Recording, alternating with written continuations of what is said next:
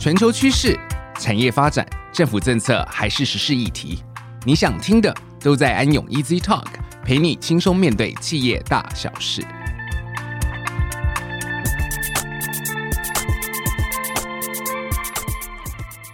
各位听众，大家好，欢迎来到安永 Easy Talk 的安永企业家奖群英叱咤。我是安永联合会计师事务所的王彦军会计师，同时我也担任企业家奖的执行长。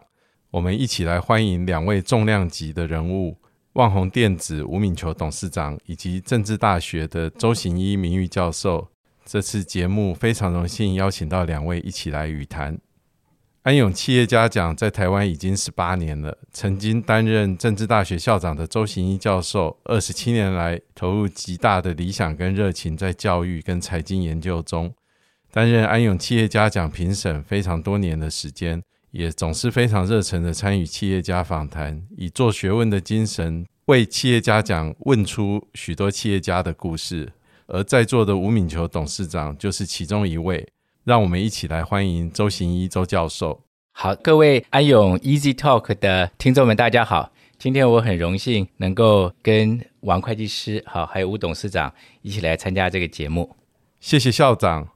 我们安永企业家奖年度大奖得主吴敏球董事长是大家耳熟能详的优秀领导者。三十三年前从美国带领四十位工程师返台创立旺宏电子，当初创业十年间几乎没有休过一天的假。台湾的科技业能够在生根发芽，有一大部分都需要归功于吴董事长。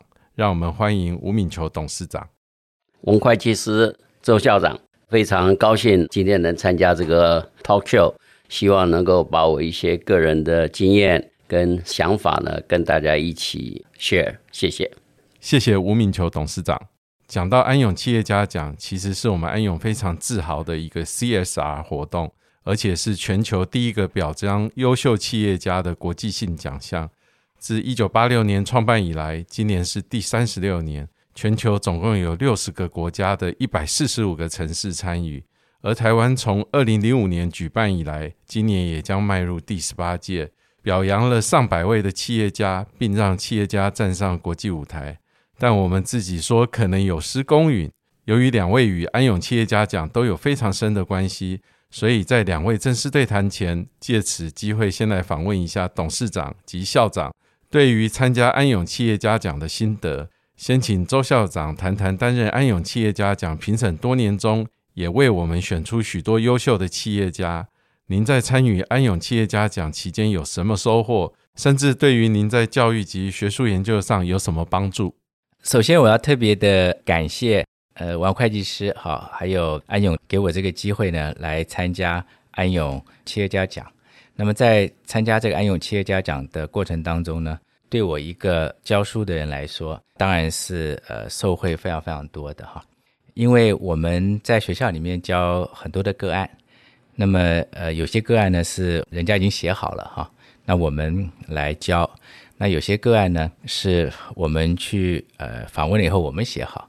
交给学生，那同时有很多其他的个案呢。虽然说我们没有把它写下来，可是呢，因为我们有机会去了解，放在我们心里面，那对我们在上课跟学生互动的时候呢，帮助就非常非常的大。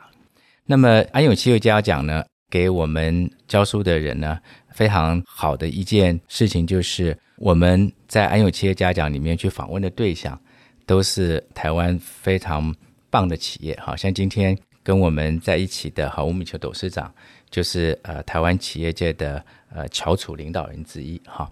那么除了像呃吴董事长这种已经非常成功的企业界的呃领导人，还有他领导的呃企业之外呢，安永企业家奖也包含了一些就是呃新创的哈，或是新兴的这些企业。那么这些后起之秀呢，也对我们来讲非常非常有帮助哈，因为我们在呃教学的时候呢，我们通常会教那个成功的企业做案例哈。那么当然我们在教创业的时候呢，我们也教很多这种呃新创的事业哈。所以在过程当中呢，当然非常非常有收获哈。那么尤其是这些被我们访谈的呃企业家们，呃，他们也知道说安永企业家奖是非常重要的奖项。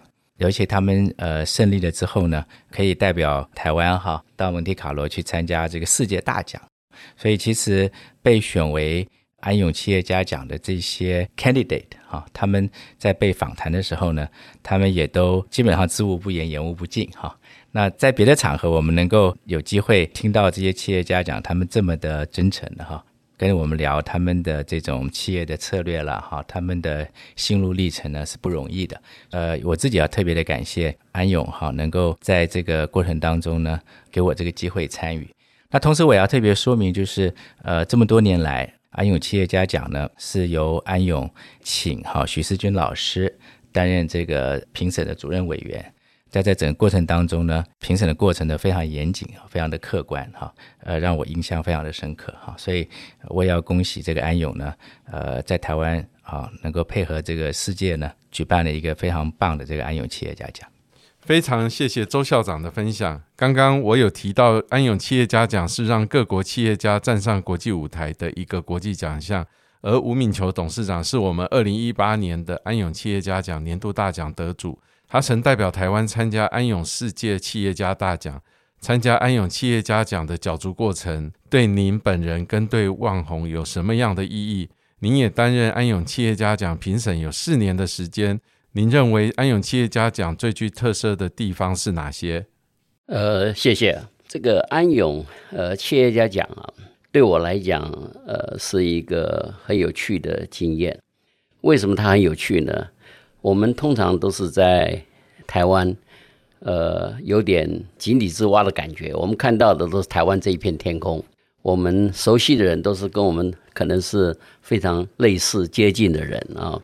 所以，我们到海外去以后呢，也可以看到各种不同的企业。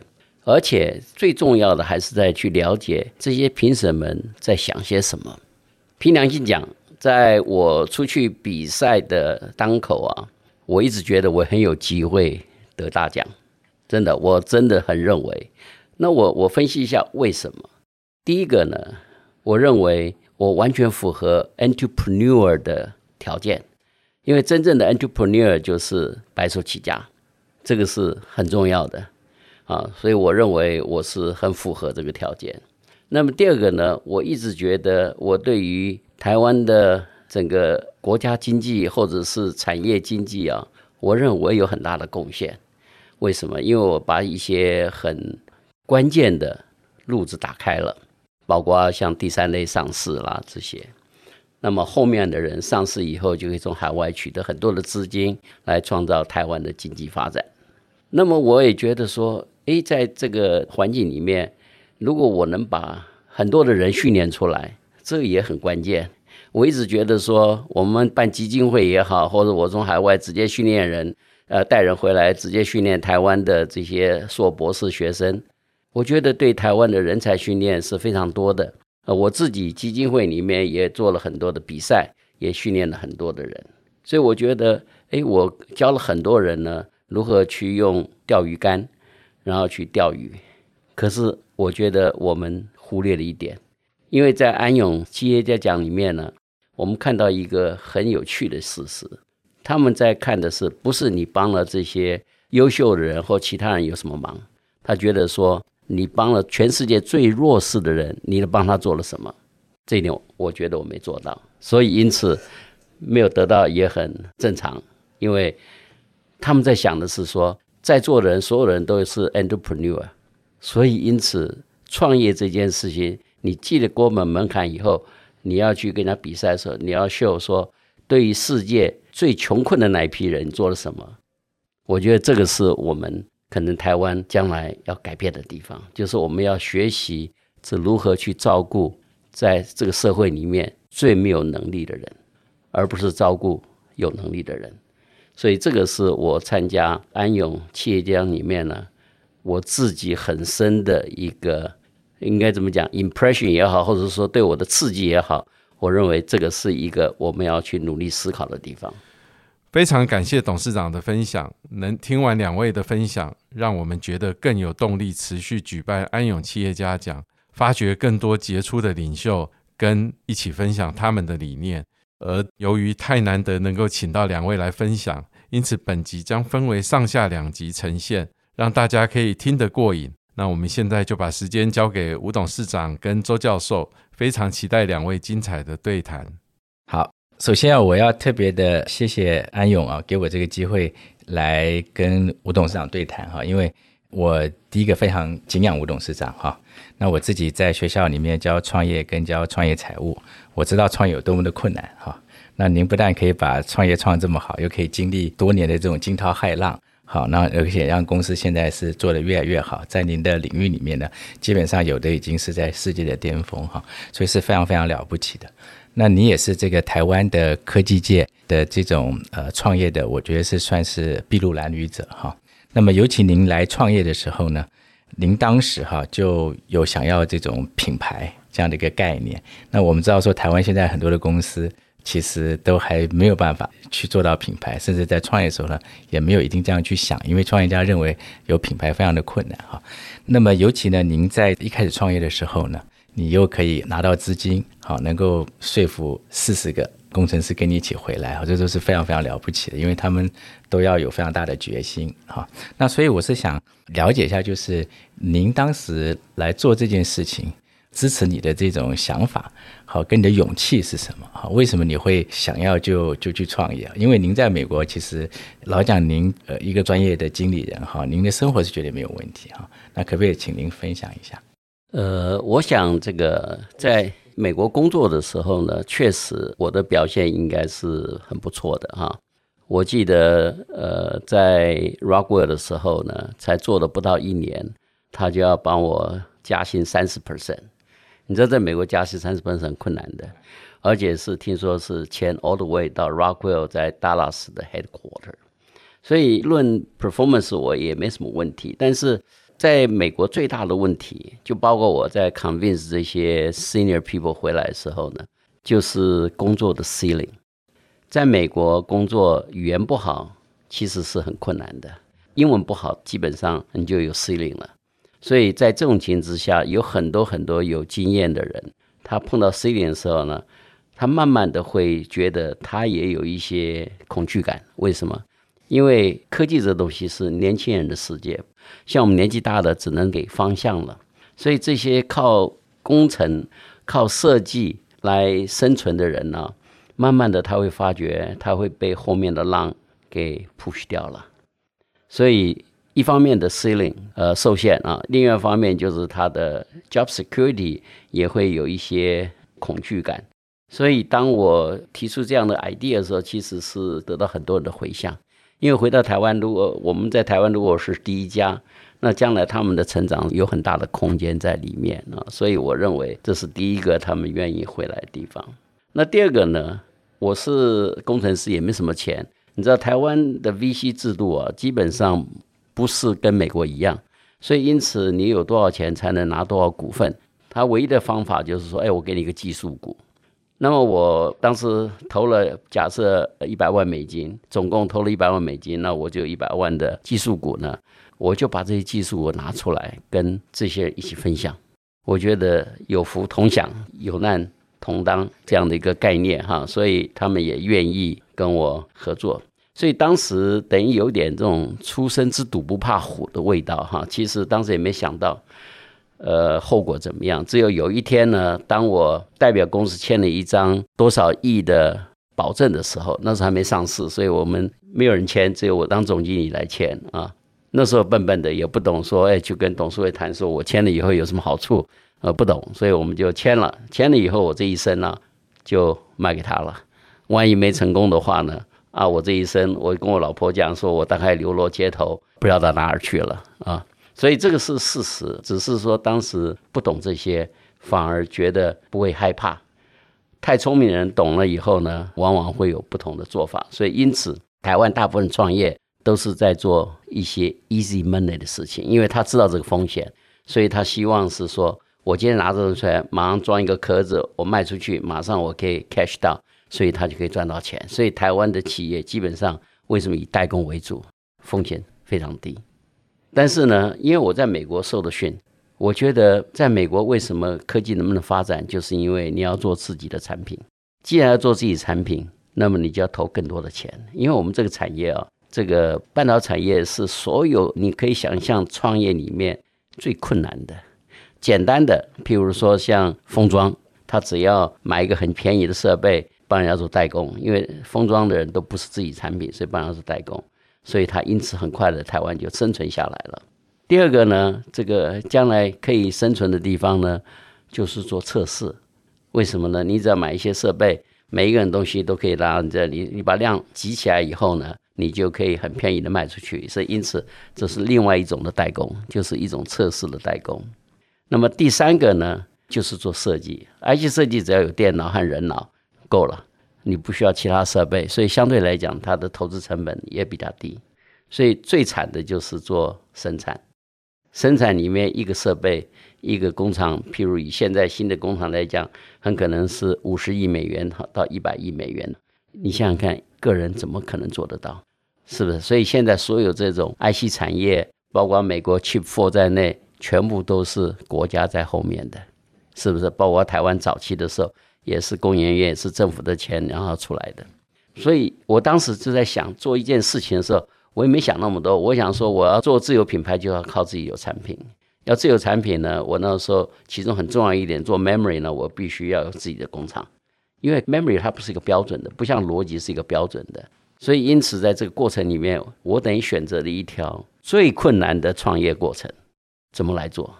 所以逼得我到最后只好去东想西想。所以我第一个十年用了很多不同的方法来做到。但是重点在哪里？重点是说，因为这个想法，我想要跟美国一样做自由产品，所以我才需要找那么多的 IC 设计师回来。那这些 IC 设计师训练了更多的 IC 的工程师以后呢，造就了台湾今天有这么多的 IC 设计公司啊，所以。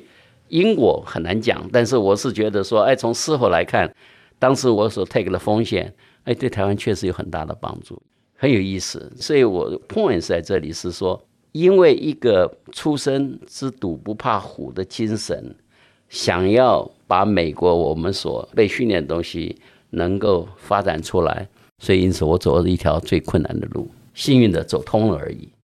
所以其实您在书里面啊，也一再强调，就是说。困难的事情价值比较高，是的，对不对？哈，是的。所以您刚刚就讲说，如果我们做简单的事情，当然容易赚钱，是是。可如果做困难的事情呢，它价值比较高，但是困难风险就大，对不对？哈，是的。所以在您的这个整个创业过程当中呢，呃，也就是因为这样，你要做困难的事，所以就要经历很多的这个大风大浪，对不对？哈。那而且在这个大风大浪当中呢，包括了比如说，呃，人家想要拿走你的经营权，呃，人家来跟你打专利战。啊，还包括你的股票呢啊，跌了剩四块钱，那么员工开始离开等等哈。那可是我知道说在书里面呢，呃，您每次都挺过来，那后来都越做越好。那当中有一项很大的原因，当然就是您自己哈，在这整过程当中，你都是亲力亲为。你可不可以稍微讲一下这过程的这个经验哈？他还有跟您原来就是说在想的这种经营理念，就是要做困难的事情哈。它之间的相关性是什么？呃，是的哈，这边我先再讲一个第一个十年。第一个十年里面呢，像台湾，不要讲台湾了，全世界第一个用在平板电视里面的那个 chip，我们叫 Scaler，是我们开发出来的，曾经占过全世界十七 percent 的 market share，啊，那时候很大。当然我们。为什么后来我们又 fail？就是有很多原因了哈。其中一个原因就是我们的工程师被养习惯养坏了，他们都想要做最先进的东西、最好的东西。但是很不幸的，这个周校长知道你们在做这个 study 的时候，一个三角形最上面最厉害的是很小的量，那量大都在底下。当时我们就没有去做这个，所以因此反而 fail 了。所以这是我认为在发展过程里面呢。我们看不到的地方。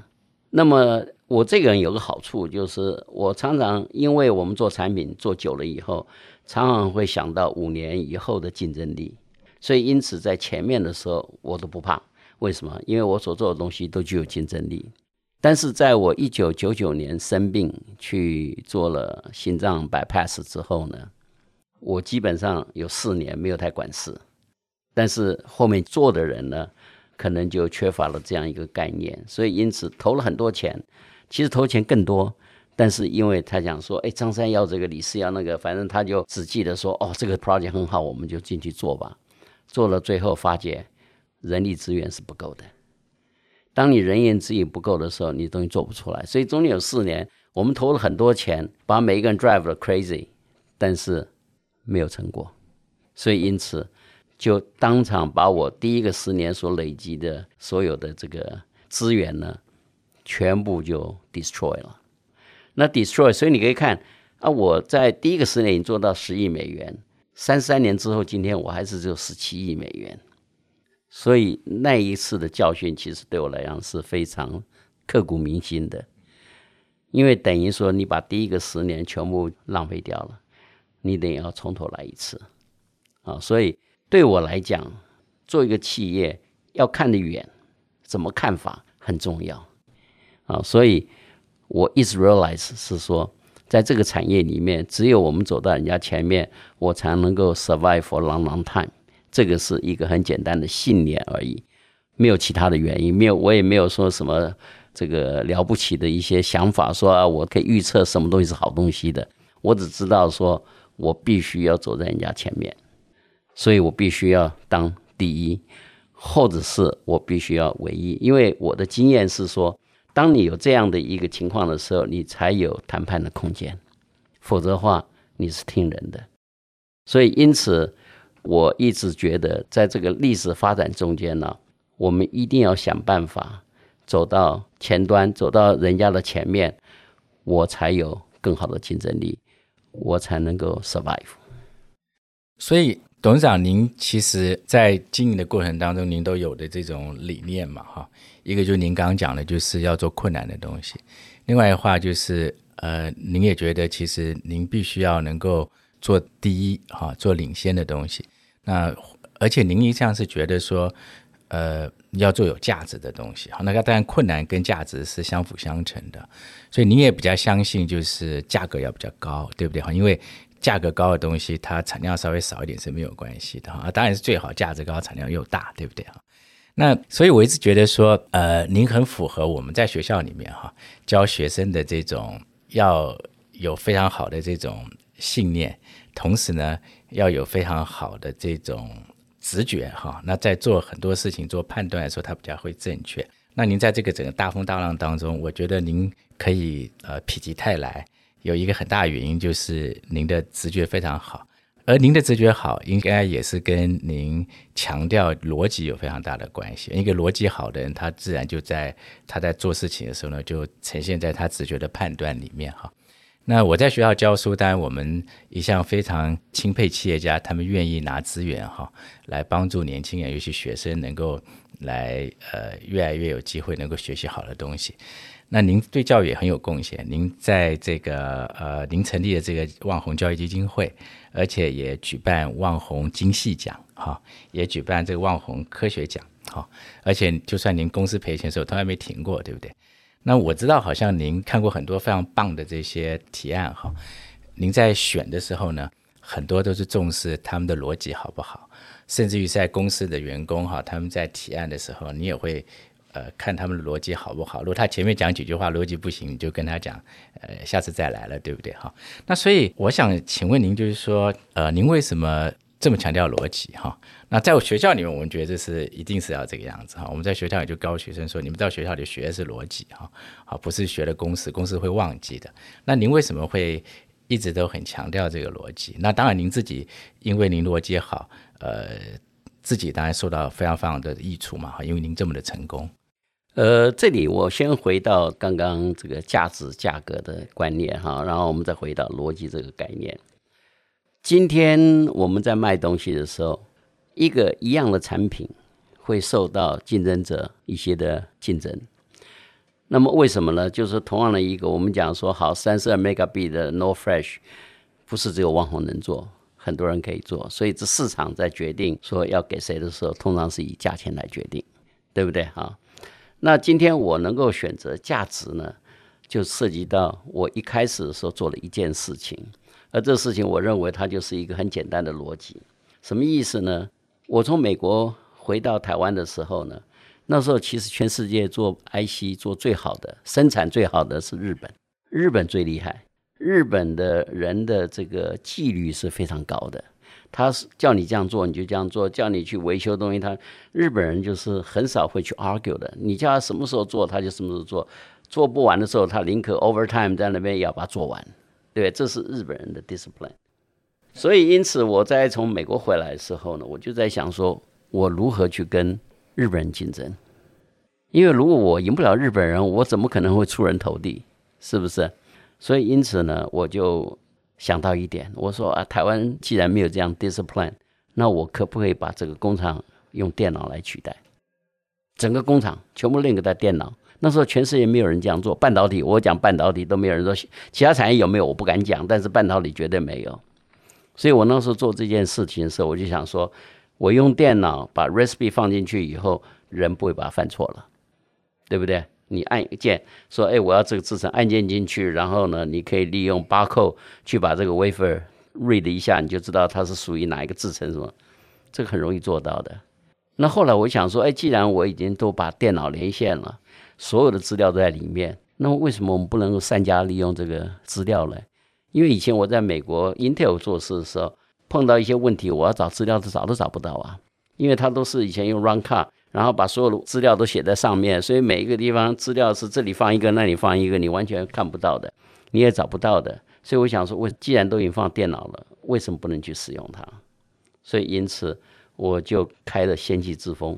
那时候我就 hire 了很多的统计学。我在公司创业的时候，一个半导体公司找了很多统计学，人家想都想不通，你为什么要找一大堆统计学的人？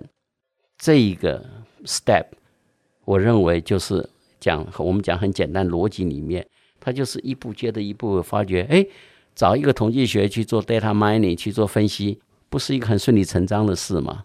那个也不需要什么 super smart 的人就可以想到这个事情，只不过你愿意做还是不愿意做而已。那既然我们有这样的一个结构在那里，我就做了，就后来才发现这个做出来让我产生的价值。价值是这样出现的，就是说，如果否则的话，我们在讲 IC 都是讲价格嘛。那为什么今天价值会出现？就是我经过十几年下来以后呢，把我的产品品质变好了。换句话说，我十几年下来，二十年下来，我把我的 IC 从一般的产品变成 intrinsic high quality。以前我们在讲 high quality 都是讲测试的 high quality，但是我们现在除了测试 high quality 以外呢，我们要产生的是 intrinsic high quality，就是透过我们当时这些 data mining 的方法呢，我们去寻找制程上有哪些的问题，我们去寻找设计方面有什么问题，我们一直改善。经过很长时间的改善以后呢，我后来的 design 就变成非常好了，品质就好了。所以这个品质就变成我可以去谈价值的地方，而不是只是谈价格了。所以这个整个过程其实是一个很长时间的累积出来的。我有很深刻的一个体验，什么？在二零零二年、二零零三年呢，当很多优秀人离开的时候，讲简单一点，如果说不是靠着这个系统存在哈，我早就 collapse。为什么？工厂没人 run，大家都没有经验，不知道怎么 run 的时候，你你怎么可能是 survive？不可能。所以透过了这样一个方法，换句话说。任何一个工程师进到万宏进来的时候呢，不管他是哪个学校，不管他是多 smart 或者是 how stupid he is，但是他 behave 就是十二年的工作经验。为什么？你可以用电脑来辅助他把生产线的问题找到。这个都是在我们过程里面，我从来没有对外面讲过的事实。但是这个发生，就让万宏能够在困难的时候 survive 下来。然后呢，当我看到这些 facts 的时候呢，我就开始运用如何把 quality 跟价值结合在一起。我们做事情不能说啊，quality 是一个 free 的东西，没有天下没有 free 的，所以因此我们要懂得怎么去把一个好的东西放在一个对的地方，它就产生的价值。所以这次发展就是一种逻辑。你说它什么大道理？没有什么大道理。有的人会用，有的人不会用。学校里面，我特别觉得是不太会用这个东西。我讲一个简单哈，简单例子。我在一次科技大学的一个活动里面，听他们这个校长们在讲说，他们很厉害，在学校里面教授发明什么东西，可以把成本降了不知道百分之多少，所以这样的话增加我们的台湾的竞争力。我就跟他讲，我说这是错的。你发明一个东西，very good，你为什么不能够 capitalize 这个 very good 的东西？你为什么要便宜的卖出去，让你的 customer 受惠？End up 是什么？你是让我们台湾的 employee 不是都辛苦吗？这是我们自己造成的，因为我们不 care 价值，只 care 价格的时候，suffer 的是谁？是这些没有钱的人，是他被我们用的人，这是不对的。台湾要脱胎换骨，必须要整个改变的这样的一个观念，你才行。所以这个价值跟价格看起来很简单，但是它是一个 fundamentally 我们必须要改变的事情。对，董事长，您刚刚提到那个。呃，把统计的观念带到您的这个设计跟生产的过程当中，我认为在您那个时候哈，一九八九年哈，九零年代的时候，那真的是呃非常非常先进的。是是，因为我的小孩他们在大概十年前哈，呃，或是六七年前，他们在念这个，他们都是念工程的。是是。我才发觉他们在念工程的，到现在为止，念工程的学生他们是不学统计的。是哦，那这个就是一个呃，我觉得是一个问题。是，因为他们后来他就够做工作以后呢，他们需要点统计的概念，开始会问我，我说，哎，这怎么可能？你们基本统计学都没学过。是是，所以我觉得您呃呃，也许可以在台湾哈，因为您办那么多的教育的这种奖，或者是说做这么多的贡献，也可以在台湾的这个呃工程的这种教育当中，可能要注入这个观念，就是说。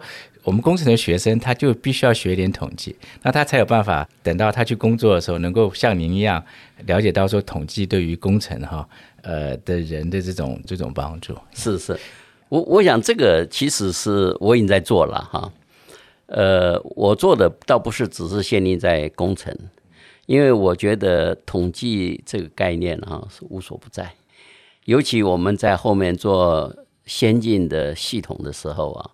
数学几乎是必备的，统计只是数学里面的一部分而已啊。对，可是他们学数学却不学统计，对啊，这是很奇怪的事情，对对对对。或许他们觉得统计是一个这个 apply mathematics，他们觉得它不是很重要啊。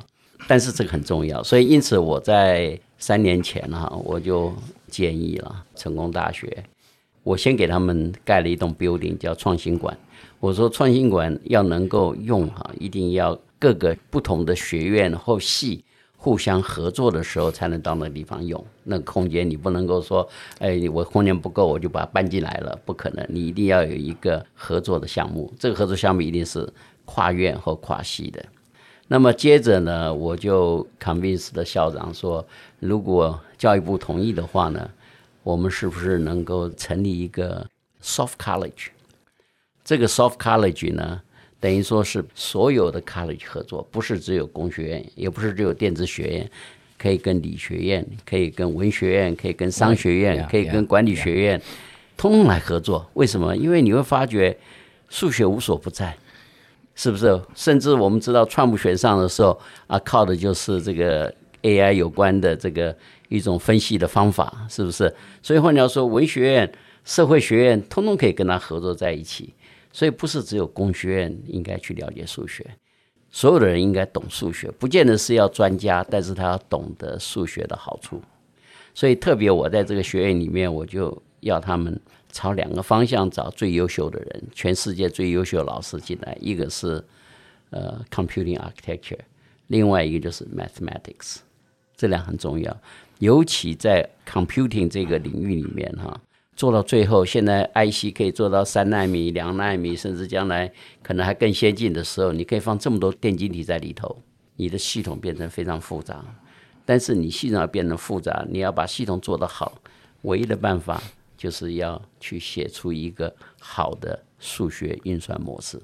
嗯，当你有一个好的数学运算模式的时候，你才会看到说，我把这么多的电竞放进去的时候，它不会出问题。否则的话，东西越多，你将来问题一大堆，所以数学反而是主导了以后我们所有的人生。很不幸的，大家都不愿意念数学，因为觉得赚不到钱。嗯，啊，所以我认为这个是大多数人看不到的。嗯，那我讲一个简单的，我最近知道的一个人，美国普渡大学现在跟成大有一个合作案。但是这个重点不在这里，是说这个普渡大学明年一月份新上任的校长，普渡大学的校长，嗯嗯嗯，他很很好，他很好是吧？你也知道，呀呀，他是很他在斯坦福念书的时候呢，他是两个 major，一个是电机，一个是数学，所以他把普渡的电机电子学院，嗯，工学院啊，他就可能工学院做得非常好，所以他才四十几岁，居然还是华人哦，对。选上了普渡大学的下一任校长。对，他九岁啊，从中国大陆移民到对对，他天津出生的，到香港，对，对他天津出生，在香港应该是念到了初中，嗯哼，然后他高中以后到美国去念书，对，这很了不起，对，对，好，那呃，非常谢谢董事长给我们这么好的分享哈，那么希望您将来可以呃，除了您的公司哈可以越来越棒哈，那就因为我知道您现在还在努力，希望就是您虽然有一些产品已经到了这个世界的巅峰哈，可是您还有一些正在做，您希望能够打败啊日本啊，打败哈德国这些公司哈。那我猜呃假以时日，您定马上你就会做得到。那也希望呃您可以在呃未来呢哈，在您行有余力的时候呢，也再多关注一下。这个台湾的教育哈，那我就跟你开个玩笑，呃，台湾除了成大以外，还有正大哈。非常谢谢，非常感谢校长与董事长，相信各位听众听到这边一定是意犹未尽。周行一校长与吴敏球董事长的对话实在句句经典，字字珠玑。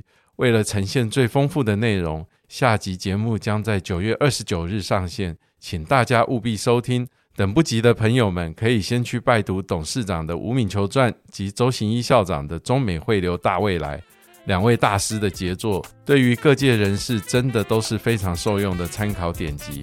再次谢谢董事长与校长，安永 Easy Talk，我们下次见。